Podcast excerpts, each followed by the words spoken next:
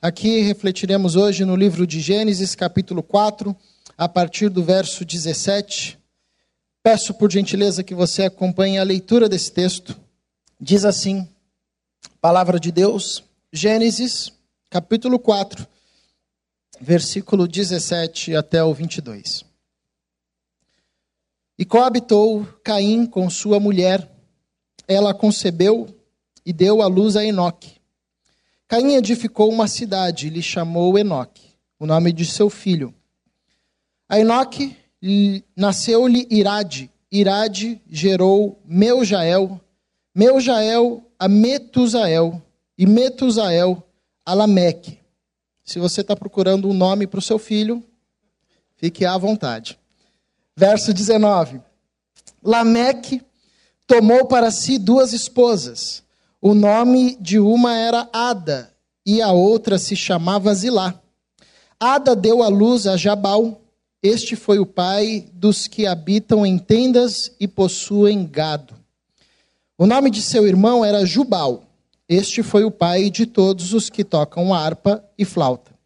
Zilá, por sua vez, deu à luz a Tubal-Caim, Tubal-Caim, artífice de todo instrumento cortante, de bronze e de ferro.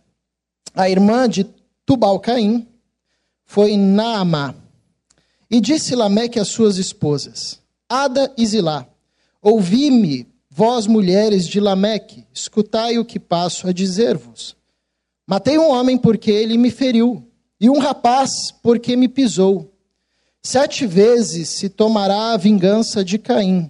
De Lameque, porém, setenta vezes sete.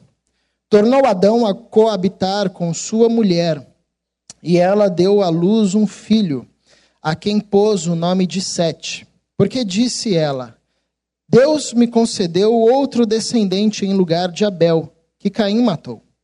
A Sete nasceu-lhe também um filho, ao qual pôs o nome de Enos.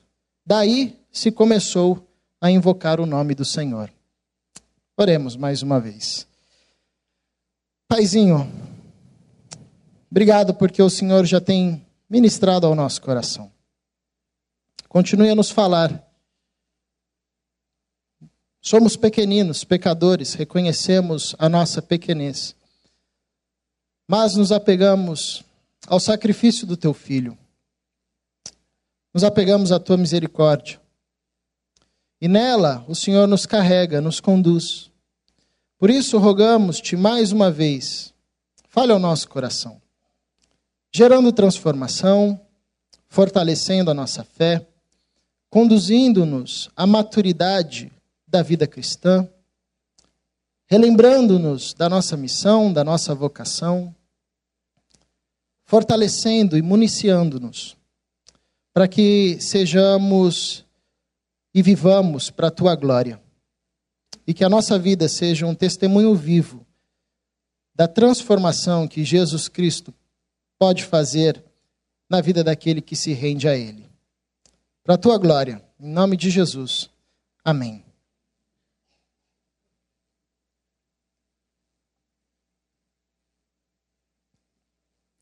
O homem, desde o começo do mundo, se junta com sua família com outras famílias, formam um pequeno amontoado de gente, que de repente vira uma vila, vira um povo, vira uma cidade, vira um país. E assim se construiu e se constrói a humanidade, se constrói a história do ser humano, a nossa história. Essa história é pautada por esse ajuntamento, que nós chamamos de cidade. Interessante que por muito tempo a, o mundo era urbano, era rural. Muito tempo o nosso país era um país rural. Mas hoje no mundo todo há uma migração desse ambiente rural para o ambiente urbano, para aquilo que nós conhecemos como cidade, para aquilo que nós conhecemos como locais onde há superpopulação. E o que é que isso tem a ver com a gente? Jesus diz que nós, sendo seus discípulos, somos enviados como missionários, como apóstolos, como discípulos, embaixadores do seu reino. Ah, e uma das funções do discípulo de Jesus, ou vocação e chamado do discípulo de Jesus, é anunciar o reino de Deus, é anunciar aos homens que o reino de Deus chegou. E o reino de Deus ah, tem uma lógica que é contrária às lógicas da cidade. Porque toda cidade tem um jeito de funcionar. Essa estrutura que nós temos, quer no ambiente urbano, quer no ambiente rural, possui uma lógica por detrás. Essa lógica, essa estrutura de pensamento, se estabelece, cria raízes ao longo dos tempos, forma uma cultura, forma um jeito de viver. Tal ponto que é comum a gente replicar maneiras de estabelecer relacionamentos, fazer negócios, criar famílias, educar filhos, administrar os bens que tem, a, a partir dessas lógicas e a gente nem se dá conta. Isso se chama cultura. Isso também pode se chamar uma lógica de funcionamento. Paulo vai chamar isso, por exemplo, no livro de Coríntios, de fortalezas. São estruturas de pensamentos parecidos com fortalezas. E muitas dessas lógicas, ou muitos desses pensamentos, reproduzem sempre um contexto e um sentido de morte. E nós, como embaixadores do reino de Deus na cidade, com a vocação de sinalizarmos o reino de Deus, a sua verdade, sendo sal e luz, precisamos compreender as lógicas que estão regendo as culturas ou o estilo de vida por detrás da cidade. E eu acho esse texto fascinante, porque nesse texto nós encontramos algumas das lógicas que regem a cidade. Ao longo do tempo e até nos nossos dias. Uma coisa interessante é que Caim é o patrono da cidade. Cidade começa com Caim. Então, se a gente conhece o conceito de cidade, ajuntamento, ah, de gente, esse movimento, a gente conhece graças a Caim, porque esse não foi o propósito de Deus. Gênesis começa dizendo que Deus criou um jardim. A lógica do jardim é completamente diferente da lógica da cidade. O jardim tinha uma lógica de funcionamento harmônica, cooperativa, orgânica, fitness. A alimentação do jardim é, não tinha carne, né? Então era fitness. Ah, a lógica da vida no jardim e da relação no jardim era uma lógica. E esse era o propósito de Deus. Mas após a queda, o homem é expulso do jardim. E ao ser expulso do jardim, ele vai para um ambiente que ele não sabe qual é, porque ele só conhecia o jardim. Ele sai do jardim, ele vai para um ambiente que não é o jardim. Não tem nome, ele não sabe que ambiente é esse, porque ele nasceu dentro do jardim e quando ele vai expulso para o jardim, ele vai para um ambiente, o primeiro casal, Adão e Eva, ah, eles vão para um ambiente que eles não sabem qual ambiente é esse, que ambiente é esse, que nome dar a esse ambiente, porque esse ambiente é o não jardim. Mas Caim, seu filho, tem uma ideia. Ele constrói um outro ambiente no planeta que Deus cria que não é o jardim, porque ele já não tinha mais acesso ao jardim. Ele estava num ambiente que ele não sabia o que era, só conhecia como não jardim. Então ele decide construir um outro ambiente na história. E a partir desse ambiente, a reproduzir-se e criar o seu povo. E esse ambiente se chama cidade. Edificou Caim uma cidade. E é interessante que as lógicas que estão por detrás, ou que formam a estrutura invisível dessa cidade, que Caim edificou, perpassam os séculos. Moldam o caráter das pessoas, intensifica uma postura de vida. E nós e é o objetivo da reflexão de hoje é olharmos para essas lógicas, tentarmos visualizar essas lógicas nos nossos dias, para respondermos essas lógicas da cidade a partir das lógicas do reino de Deus. E a primeira lógica que a gente encontra na construção da cidade é a lógica da rebeldia. Porque a cidade nasce a partir de uma ação de rebeldia. No mesmo capítulo 4, depois que Caim mata seu irmão, Deus dá uma sentença para Caim e diz: Por causa disso que você fez, você será forasteiro e errante. Forasteiro e errante é alguém que nunca para de andar, é alguém que nunca para em nenhum local. E a primeira coisa que Caim faz no verso 17 é parar, constituir uma família e criar uma cidade. Primeiro movimento da construção da cidade de Caim. A primeira lógica por detrás da edificação da cidade de Caim é a lógica da rebeldia. É assim que a cidade nasce em Caim, desacatando a uma ordem de Deus. Por isso que, invariavelmente, nos grandes centros onde os homens se concentram, há uma ação de rebeldia contra as ordens de Deus e contra tudo que vem de Deus. Porque esse é o espírito por detrás da cidade. Essa é a lógica que rege a cidade. Deus disse a Caim: Você será forasteiro e você será errante. E a primeira coisa que Caim faz é parar, constituir uma família uh, e criar uma cidade. Ou seja, ele não respeita a sentença que Deus havia lhe dado. Ou seja, ele tenta ah, fugir disto. Ele tenta fazer do seu jeito. Isso é a lógica da rebeldia. Essa é uma lógica que nós encontramos ah, na cidade de Caim e que vai passar ao longo, ao longo dos anos, dos séculos, ah, por todas as cidades e por todos os ajuntamentos humanos. Uma aversão e uma rebeldia a tudo que vem de Deus e a tudo que se levanta em nome de Deus. Rebeldia é a primeira lógica. Só que o reino de Deus, em Jesus, nos ensina uma outra lógica, uma outra forma de ser e uma outra forma de construir cidade, que é a partir da lógica da submissão. Isso é visível na vida de Jesus. Jesus a todo instante se submetia à vontade do Pai. Jesus não tinha maior prazer do que cumprir a vontade do Pai, do que fazer a vontade do Pai. Jesus nos ensina que no reino de Deus, nós necessitamos viver a partir da lógica da submissão, e quando vivemos a partir da lógica da submissão, nós fazemos recuar e nós quebramos ah, de pouquinho em pouquinho essa lógica existente na cidade, que é a lógica da rebeldia. Mas há também uma outra lógica por detrás da cidade de Caim, que perpassa os tempos, que é a lógica do domínio. No verso 19 diz: Lameque tomou para si duas esposas. E há um domínio insaciável.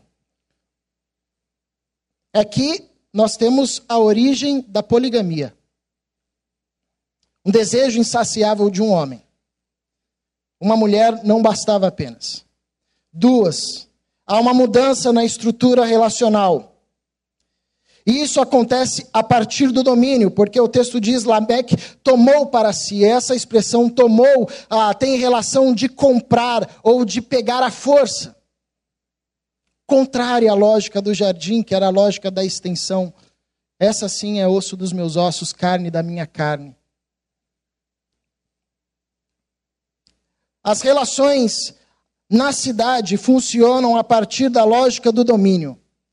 O mais forte domina sobre o mais fraco. No caso do texto, o homem domina sobre as mulheres. Toma duas mulheres para si. E é interessante que o nome Ada e Zilá, o significado de uma é sombra e de outra é ornamento. Nada melhor para alguém que tem sede de domínio, ter alguém como sombra ou ter alguém como ornamento. Essa lógica vai perpassar os séculos e as relações vão sendo construídas a partir da lógica do domínio. O mais forte dominando sobre o mais fraco. O mais poderoso dominando sobre o menos poderoso. O mais rico dominando sobre o mais pobre. Domínio. É interessante que isso não fica preso apenas ah, na questão da estrutura das cidades e das, das organizações relacionais. Isso também invade o discurso religioso. E ao longo da história, muito, muitas vezes, o discurso religioso se apodera dessa linguagem de domínio. Se você não fizer isso, você vai para o inferno. Se você não der isso aqui, você não vai ser abençoado. Se você desrespeitar a minha autoridade, você vai estar sem cobertura. Isso é lógica de domínio. Isso é lógica da cidade de Caim. Casamentos são feitos a partir da lógica de domínio laços entre irmãos e amigos são construídos a partir da lógica de domínio, onde o mais forte impera sobre o mais fraco. Mas Jesus nos ensina que no reino de Deus não é assim. Porque o que Jesus mais fez sobre a terra, podendo so dominar sobre todos, foi o contrário, foi libertar a todos. A lógica do reino de Deus é a lógica da libertação, é a lógica da liberdade. Como que nós nos relacionamos a partir da liberdade? Libertando as pessoas, servindo as pessoas. Então, toda vez que nós abraçamos a, a postura e a vida de Jesus, que era a verdade que libertava e que liberta, nós nos colocamos contra essa lógica de domínio que está enraigada na cultura do que nós chamamos de cidade. E nós fazemos essa lógica recuar. Porque nós vamos avançando não mais como povo que domina, mas sim como povo que liberta aqueles que estão em relacionamentos de dominação, aqueles que estão dominados pelo medo, aqueles que estão dominados pela culpa, pelo pecado, pelo inferno. Nós vamos libertando como Jesus fez. Mas há também uma terceira lógica por detrás da cidade. A pregação de hoje vai ser pentecostal, irmão. São cinco pontos. Então, segura no banco aí, tá? A lógica da rebeldia, a lógica do domínio, a lógica da posse. Verso 20: Ada deu à luz a Jabal. Este foi o pai dos que habitam em tendas e possuem gado. Aquilo que antes era um bem comum, agora passa a ser posse de uma família. O gado, criação de Deus, que era para o desfrute de todos os homens, agora tem dono.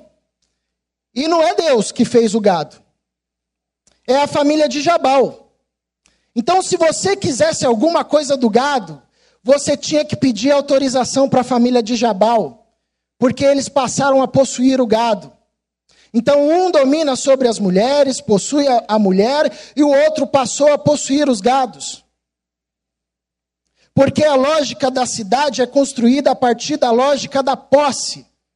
O bem que era comum se torna de uma só família, de uma só geração. Aquilo que era para benefício de todos, agora é exclusividade de alguns. É a lógica da posse. A cidade é construída a partir da lógica da posse onde poucos têm muito e muitos não têm nada. E se você quiser ter alguma coisa, você tem que bater na porta daquela pessoa que possui aquilo, porque aquilo é dela. Não foi ela que fez, não é ela que sustenta, não é ela que dá vida, mas ela disse que é dela. O gado agora era de Jabal. A lógica da posse perpassa toda a história, inclusive nos tempos atuais nós temos uma, uma segundo alguns economistas, ah, uma situação de desigualdade nunca vista na história, onde quase 1% da população mundial detém aproximadamente 50% da riqueza mundial. Consegue entender isso? Quase 50% de tudo que é produzido no mundo está sobre a posse de 1% da população mundial. Isso é uma lógica que nasce em Caim. Isso é uma lógica que nasce na cidade e se chama lógica da posse. Uma família, família de Jabal, se apodera do gado. Aquilo que antes era um bem comum se torna o bem de uma só família, a família de Jabal. Mas Jesus nos ensina uma outra lógica, que é a lógica do compartilhar. Que é a lógica do compartilhar não apenas o que se tem, mas compartilhar aquilo que se é. É a lógica do esvaziamento. Filipenses capítulo 2, verso 5. Jesus, sendo Deus, não se apegou ao fato de ser Deus, antes abriu mão de sua própria glória, esvaziando-se. Essa é a lógica do reino de Deus. E como é que nós fazemos a lógica de Caim recuar? É não replicando nos nossos relacionamentos e na nossa conduta e na nossa ética de vida a lógica da posse, mas abraçando e replicando a lógica de Jesus Cristo, a ética do reino de Deus, que é a lógica do esvaziamento, do compartilhar não apenas o que se tem, mas sobretudo aquilo que se é, porque quem compartilha do que se é, quem compartilha ah, daquilo que é na sua essência, não tem dificuldade de compartilhar daquilo que tem. É o que Jesus faz, é o que Jesus ensina aos seus discípulos a todo instante. É o movimento da ceia, que é a antítese do movimento do jardim da queda. O movimento que levou o homem à queda foi o movimento da posse. Pega o fruto, come, toma para si e depois dá. O movimento que conduziu o homem de novo ao jardim e à vida é o movimento da partilha. Toma do pão, agradece ao Pai e dá ao próximo. São duas lógicas diferentes. Se nós não nos atentarmos para essas lógicas, nós replicamos as lógicas de Caim nas construções das, da nossa vida. Nós caímos no erro de construirmos relacionamentos a, a partir da lógica da rebeldia, da lógica do domínio, da lógica da posse. Mas nós somos embaixadores do reino de Deus. E nós fomos chamados para sinalizarmos o reino de Deus na nossa história. E nós sinalizamos o reino de Deus na nossa história, contrapondo as lógicas estruturais da cidade. Uma outra lógica por detrás da cidade de Caim é a lógica da exploração. Verso 22. Zilá, por sua vez, deu à luz a Tubal-Caim, artífice de todo instrumento cortante, de bronze e de ferro. Na lógica do jardim, era a, no jardim a lógica era a harmonia. Tudo o que o homem precisava para sua subsistência estava ali naturalmente. Na lógica da cidade, o natural já não satisfaz mais, é preciso que haja artificial, o artificial. Porque você sabe que bronze e ferro são manipulações artificiais. Não tem uma árvore de bronze. Ô, oh, gente, vamos colher bronze aqui na árvore. Não. Você faz o bronze. Você manipula a matéria. E na manipulação do bronze e do ferro, você deixa rejeitos que não dialogam com o ecossistema. Então a postura do homem em relação ao planeta muda de uma relação harmônica para uma relação de exploração. E a partir da manipulação de elementos naturais, cria-se ah, elementos artificiais que não vão dialogar com o contexto, com a ecologia, e que serão ah, usados como instrumentos cortantes, que vão cada vez mais ser, serem úteis para a exploração. Olha que interessante, a lógica por detrás da cidade é uma lógica que não consegue dialogar com o ambiente, com o ecossistema. E essa é a história do ser humano. Onde chegava o ajuntamento de gente, com animal, ah, com ovelha, com gado, eles saíam dali anos depois e aquela região estava destruída. Porque o ser humano perdeu a capacidade de dialogar com o meio ambiente. E o extremo disso é o, é o que nós vivemos hoje. O planeta a, a risco de um colapso, nós experimentando situações que nunca foram vista, como, vistas, como, por exemplo, três furacões atingindo ao mesmo tempo uma mesma região. É porque a lógica da cidade de Caim é uma lógica de exploração. E é interessante que na lógica de exploração, o objetivo e a função do trabalho muda. Porque no jardim o homem seria cooperador de Deus para cuidar e administrar a criação. Na lógica da cidade, o homem se torna um opositor a Deus e a criação se torna uma ferramenta de exploração. Nós desaprendemos a dialogar com o nosso ecossistema. E, infelizmente, essa é uma pauta que a gente não conversa muito, a relação do cristão com o meio ambiente.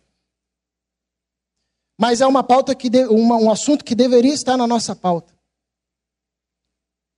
Porque Jesus nos ensina que o seu sacrifício é tão grande que tem por objetivo não apenas resgatar aos homens, mas reconciliar toda a criação. É o que Paulo diz em Coríntios capítulo 5, que Deus, em Cristo Jesus, está reconciliando todas as coisas. Ou em Colossenses, que Jesus Cristo é o cabeça sobre toda a criação.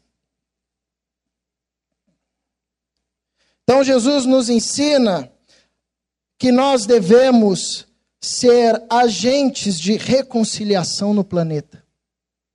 De todas as coisas.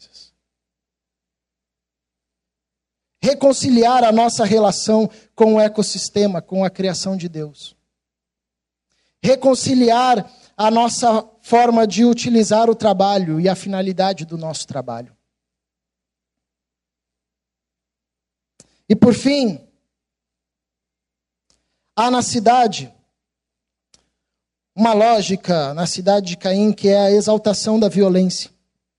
Verso 24. Disse Lameque às suas esposas: Sete vezes se tomará a vingança de Caim, de Lameque, porém, setenta vezes sete. Lameque matou um homem. E olha que interessante. Aquilo que antes era uma maldição a Caim, que Deus disse: se alguém te matar, será vingado sete vezes. Lameque toma isso como um hino de glória e amplia isso e diz isso para suas mulheres, não mais com medo de uma maldição, mas como um hino de exaltação. Se com Caim foi assim, comigo então, eu quero dizer que vai ser 70 vezes 7. Que lógica é essa? É a lógica da exaltação da violência. É a lógica da exaltação do violento. A cidade exalta o violento. A cidade exalta aquele que pratica a violência. A cidade de Caim exalta a violência, é construída a partir da violência. E o mais violento é temido, o mais violento é venerado, o mais violento é respeitado. E essa lógica da violência perpassa a história, perpassa os relacionamentos a tal ponto que consegue subverter aquilo que antes era uma maldição e tornar aquilo ah, como um instrumento de exaltação. Porque é isso que a violência faz. Tudo que toca subverte. Subverteu a maldição de Caim em um hino de exaltação para Lameque. A violência subverte a justiça em vingança. Então, quantas vezes nós gritamos por justiça, mas na verdade nós estamos gritando por vingança?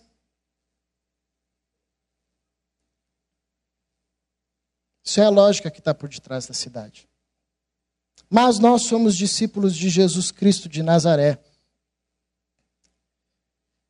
que no momento mais violento da história, com cravos em suas mãos, nos seus pés e uma coroa de espinho, nu, depois de passar horas sendo espancados, diante dos seus algozes, disse ao Pai: Perdoa-os, pois eles não sabem o que fazem. Como é que nós fazemos recuar a lógica da exaltação da violência que há na cidade, sobretudo na nossa cidade, no nosso país. É abraçando a lógica do reino de Deus, que é a lógica do perdão. A lógica do reino de Deus, que é a lógica de Jesus, que ensina aos seus discípulos. Orem por aqueles que vos perseguem.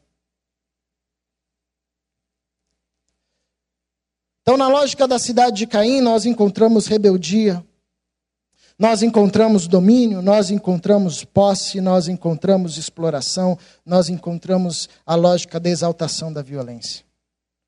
Nós, como discípulos de Jesus, embaixadores do Reino de Deus, somos chamados a contrapor a lógica da rebeldia através da lógica da submissão. A lógica do domínio através da lógica da libertação.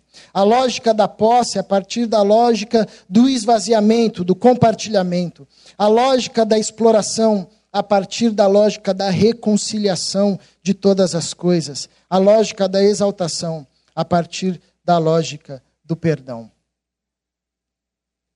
Esse é o desafio que nós temos como discípulos de Jesus. É para isso que Jesus Cristo nos chama e é isso que significa ser sal e ser luz contrapor as lógicas da cidade de Caim. E essas lógicas são sutis. Por vezes, nós construímos os nossos relacionamentos dentro dessa lógica.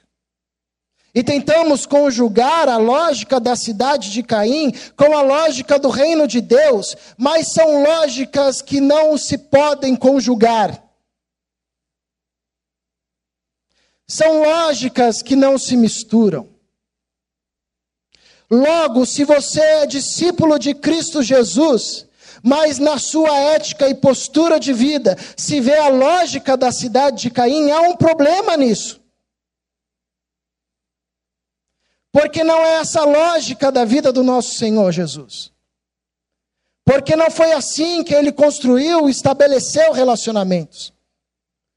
Porque não eram essas lógicas que pautavam o seu ser e agir. Porque essas lógicas, elas não podem ser conjugadas. Porque uma lógica faz parte do ambiente das trevas e outra lógica faz parte do ambiente das luzes. E não se conjuga luz e escuridão. Onde há luz não há escuridão. Onde há escuridão é porque falta luz. Minha oração nessa noite, para mim e para nós, é que o Senhor Jesus nos fortaleça para que cada vez mais abracemos o desafio de sermos embaixadores do reino de Deus e toda a sua lógica. O legal desse texto é que ele termina dizendo que Adão e Eva tiveram mais um filho, Sete, e Sete teve mais um filho. E o texto termina dizendo que apesar da cidade de Caim, que era a antítese do jardim, que se afastou ah, de Deus, o filho de Sete, e a partir dos filhos de Sete, os homens voltaram a invocar o nome do Senhor. E eu acho lindo nesse texto, puxando sardinha para o meu lado, pastor da, da juventude, da nova geração, é que o texto termina dizendo que é a nova geração que invoca o Senhor. São os filhos, os filhos de Sete. Que é uma coisa fantástica, porque eles são a geração que já nascem fora do jardim. Então, como é que eles sabiam invocar o nome do Senhor e como é que eles conheciam o nome do Senhor? Como é que eles conheciam o Senhor? É porque aqui há um trabalho de geração onde o pai passa para o filho, o filho passa para o seu outro filho. E essa é a função daqueles que são discípulos de Cristo Jesus. Aos pais compete passar a fé aos filhos, e aos filhos compete invocar o nome do Senhor. Numa geração e numa cidade, marcada pelas lógicas de Caim. Nós estamos diante da mesa do Senhor.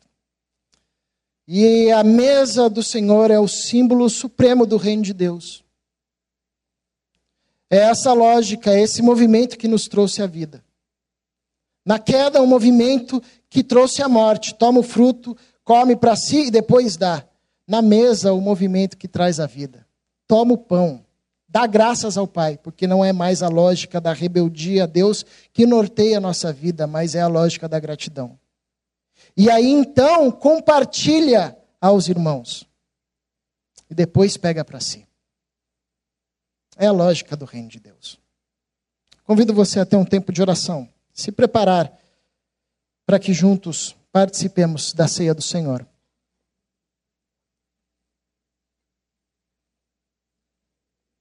Coloque seu coração diante de Deus e responda a Ele a partir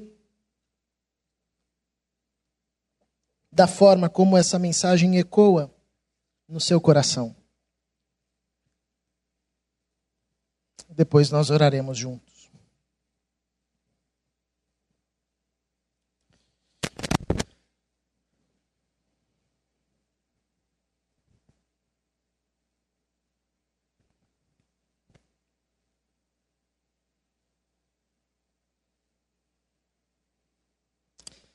Senhor Deus, nós nos desgarramos do teu propósito e tentamos construir o nosso próprio jardim. Mas ficou longe do teu jardim florido. Nós fizemos foi sim um jardim cinzento. Sem vida, sem beleza com lógicas que nos conduzem à morte, a nossa morte, a morte do nosso próximo. Mas glórias ao teu nome, porque teu filho veio ao mundo, a essa cidade, dominada por essas lógicas malignas, e nos conduziu à vida, e nos ensinou novas formas de viver, de ser e de agir. E a partir dessas formas, a partir dessas lógicas, por onde nós passamos, por tua graça, pelo poder do teu espírito, tudo que é pedra se transforma em flor. Que seja assim, Senhor. Que as lógicas do reino de Deus sejam vistas na nossa vida. E que aonde a tua igreja estiver, seja ali mais que um jardim, seja ali a embaixada do teu reino santo, o teu reino justo e o teu reino de amor e paz, para a tua glória em Cristo Jesus. Amém.